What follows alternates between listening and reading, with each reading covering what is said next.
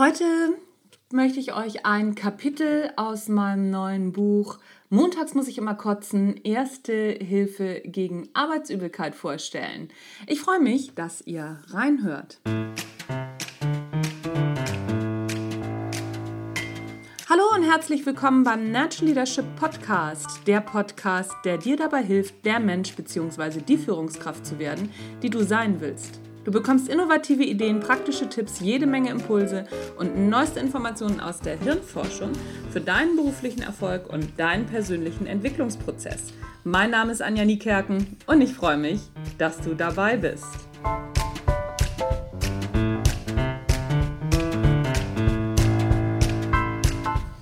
Gar nicht so übel, was Arbeit alles kann. Bevor wir überhaupt mit einer ersten Hilfe gegen Arbeitsübelkeit starten können, brauchen wir Wissen. Denn unser Wissen verhindert auch, dass wir bei einem Schnupfen den linken Arm schienen oder bei einer Mittelohrentzündung Sitzbäder machen.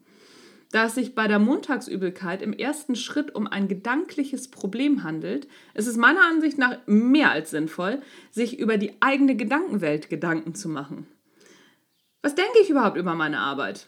Und welche unbewussten Mechanismen bereiten mir Übelkeit, die mir gar nicht so klar sind? Wer auf diese Fragen Antworten hat, der hat schon seine eigene erste Hilfemaßnahme gefunden und kann sie nutzen. Denn bei allen Problemen, die in unserem Kopf beginnen, kann auch dieses jeder nur selber in seinem eigenen Kopf lösen. Bereit? Na, dann wollen wir mal. Stell dir vor, Du sitzt an einem Strand, du hörst, wie die Wellen sanft und regelmäßig auf den Strand rollen. Ein warmer Wind streicht dir über das Gesicht und du spürst, wie die Sonne deinen Rücken wärmt. Angenehm, oder? Klar. Das sind auch alles angenehme Worte. Sonne, Strand, Meer, Wärme. Worte, mit denen wir positive Vorstellungen verbinden. Niemand denkt bei diesen Worten an seinen ersten Sonnenbrand auf dem Rücken, der so schlimm war, dass die Haut Blasen geworfen hat und Nachtruhe auf dem Rücken unmöglich war. Und es denkt auch niemand daran, wie ätzend Salzwasser in der Nase brennt, wenn man es blöd einatmet oder wie es in den Augen schmerzt, wenn man dämlicherweise versucht, mit offenen Augen zu tauchen. Was hat das jetzt alles mit dem Thema Arbeit zu tun? Theoretisch könnten wir über Arbeit genauso positiv wie über den Urlaub denken.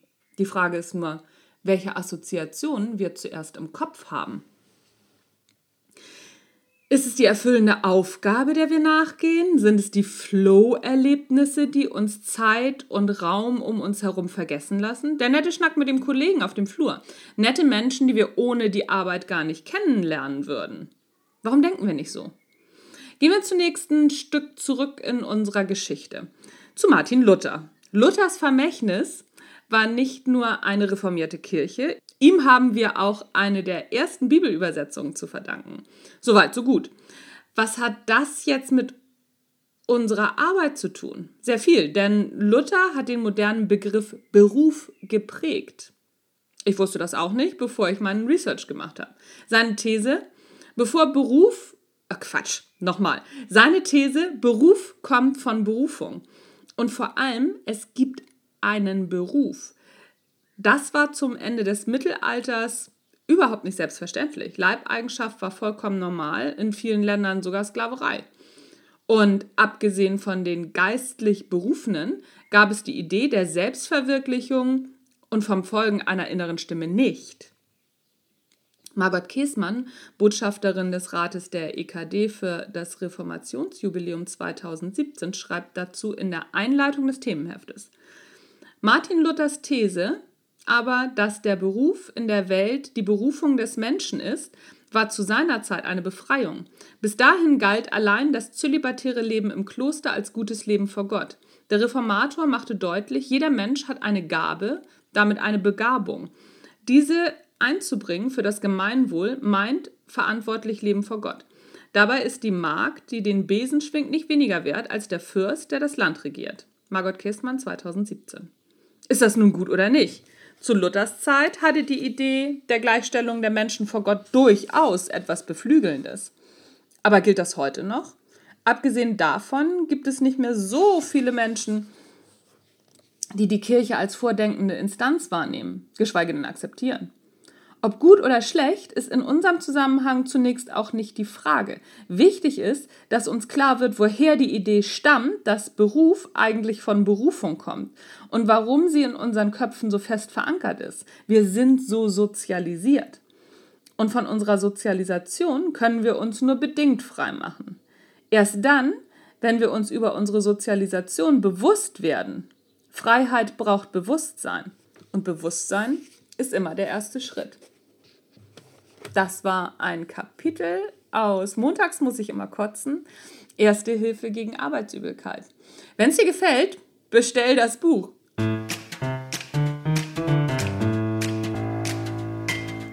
Und wenn du noch mehr Lust hast, deiner Sozialisation zum Beispiel auf den Grund zu gehen oder noch einen Schritt weiter zu kommen, dann komm im August zum Natural Leadership Basics Seminar.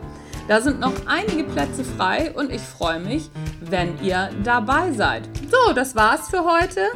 Ich gebe euch noch mal einen kleinen Ausblick auf die nächsten Male, die es so gibt. Ich werde auf jeden Fall im Juli werde ich Urlaub machen und ich weiß noch nicht so ganz genau, wie es dann im Juli den Podcast geben wird. Vielleicht arbeite ich vor. Es wird auf jeden Fall ein paar Wiederholungen von Interviews geben und von den besten Folgen, die am meisten geliked worden sind. Das wird es auf jeden Fall geben. Es wird auch die ein oder andere neue Folge dazwischen geben. Und im Juni gibt es noch zwei spannende Interviews. Und, und zwar einmal mit Tetje Mierendorf. Tetje Mierendorf ist Schauspieler, bekannt aus Film, Funk und Fernsehen. Zum Beispiel hat er viel damals mit Dirk Bach zusammen gemacht. Und da war er noch einige Kilos schwerer. Tetja hat, ich weiß es gar nicht genau, ich glaube zwischen 30 und 50 Kilo auf jeden Fall ähm, abgenommen. Der hat sich auf jeden Fall halbiert. Das ist der Wahnsinn. Und wir sprechen über Selbstverantwortung, Verantwortungsübernahme für sich selber, mal zu gucken, wo der innere Schweinehund so hockt und wie er das gemacht hat und was das auch für sein Image so bedeutet hat, diesen äußerlichen Wandel auch zu vollziehen, ob sich das positiv oder negativ auf seine Karriere ausgewirkt hat. Ganz, ganz spannendes Interview, ganz spannender Gast, freue ich mich tierisch drauf. Dann wird kommen Hermann Scherer. Das werden wir auch noch im Juni machen. Hermann Scherer ist Bestseller-Autor, auch Speaker und äh, Trainer. Und Hermann hat geschrieben Glückskinder und das Buch Fokus. Und da sprechen wir mal drüber und auch über Hermanns bewegtes Leben. Hermann hat irgendwann mal 5 Millionen Schulden gehabt, wie er da runtergekommen ist und jetzt einer der erfolgreichsten Speaker und Trainer Deutschlands ist, ein Bestseller-Autor. Ein, eine wahnsinnige Karriere hat der Mann hingelegt und das ist super spannend, ihm zuzuhören. Das soll es für heute gewesen sein. Ich erinnere dich auch nochmal an das Gewinnspiel. Das verlinke ich dir natürlich nochmal in den Shownotes. Wenn du möchtest, kannst du eines von zehn Büchern gewinnen. Was habe ich noch? Ich glaube, jetzt habe ich fertig für heute. Ich wünsche dir einen schönen Restsonntag oder was für ein Tag heute auch immer ist, an dem du das hörst. Mein Name ist Anja Niekerken, du hast den Natural Leadership Podcast gehört. Tschüss, bis zum nächsten Mal.